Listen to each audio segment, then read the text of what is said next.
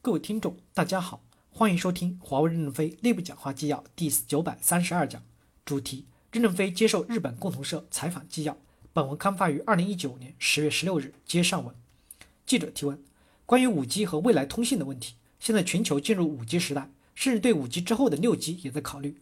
中国或者华为在其中会发生什么样的变化？华为在五 G 社会中扮演什么样的角色呢？任正非回答说，在五 G 上，由于华为投入早，投入力量大。我们暂时有些领先，这只是暂时的。我们也在同步启动研究六 G，因为六 G 使用的是高频，带宽很宽，覆盖很弱，暂时没有把它作为主力。六 G 的使用可能就到十年以后。我们在五 G 上的成功也离不开日本公司的贡献，我们还是会继续的大量采购日本器件。记者问：您刚才说六 G 需要十年左右的时间，您的意思是十年以后六 G 就可以开始商用了吗？任正非回答说：也许还会更快一些，这只是我的保守估计。像日本这样的光纤通信非常发达的国家，如果六 G 只作为一个接入系统，而不作为一个无线的移动通讯市场，六 G 可能会提前得到使用。其实对于华为来说，我们现在很担心五 G 这么大的带宽都用不完，还要谋求更大的带宽，是否会更用不完呢？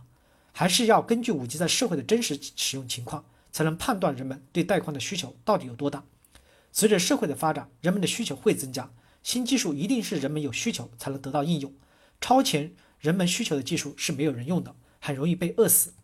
记者提问：现在说五 G 和 AI 是强相关的关系，如果说六 G 六 G 时代会得到更广泛的应用，现在的四 G 时代这么普遍用手机了，您认为人类的生活方式未来会发生改变吗？任正非回答说：人类的生活方式的改变，其实是我不可以想象的。信息社会的发展的速度实在是太快了，我们不要忘记，几年前或者更早期，你们当记者很痛苦。用六十四 K 的电信系统传递信息需要两天两夜，现在一秒钟就传过去了。但是我们上网要在家里把电话线接进去。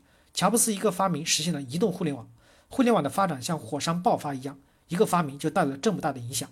所以五 G 人工智能结合起来，一定会推动社会很大的进步。但是进步到什么程度，我自己也想象不到。记者提问：您认为在未来的五 G AI 时代，有可能发现乔布斯移动互联网这样革命性的创新或者发明？有可能华为来做这样的发明吗？任正非回答说：“我认为未来的人工智能所造成的影响比乔布斯的移动互联网产生的影响更大，但这个发明不一定是华为。”记者提问：“您提到五 G、六 G 对世界的发展带来了很大的贡献，您认为华为未来以什么样的方向发展会助力于五 G、六 G 方面的普及吗？”任正非回答说：“海量的数据出来以后，一定要有传递和疏导，华为还是注重于信息流量的疏导、分发、存储和处理，不会离开这几个环节。”记者提问：全球普遍认为华为在技术方面很强大，甚至可以牵引全球技术方面的各种发展。现在有一种看法，美国之所以攻击华为，是现在需要削弱、衰弱华为实力，打压华为，甚至打压华为能打压来未来中国的发展。您对这样的说法怎么看？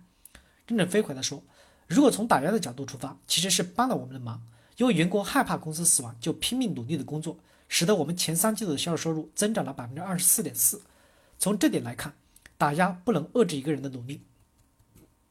记者提问：四天之前，中美之间关于贸易谈判达成了一定的协议，例如本来预定十月十五日开始提升关税推迟的，以及农产品方面也达到了一定的协议。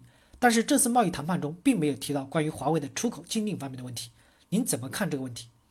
任正非回答说：“我认为对华为的出口禁令，美国政府谁都不会站出来帮我们说话的，要求改变禁令不太可能。”如果美国议会中有哪个议员出来为华为说话，一定会被其他议员指责的。在遏制华为的问题上，美国内部还是比较统一的，所以我们已经做好实体清单、长期不能撤销的准备。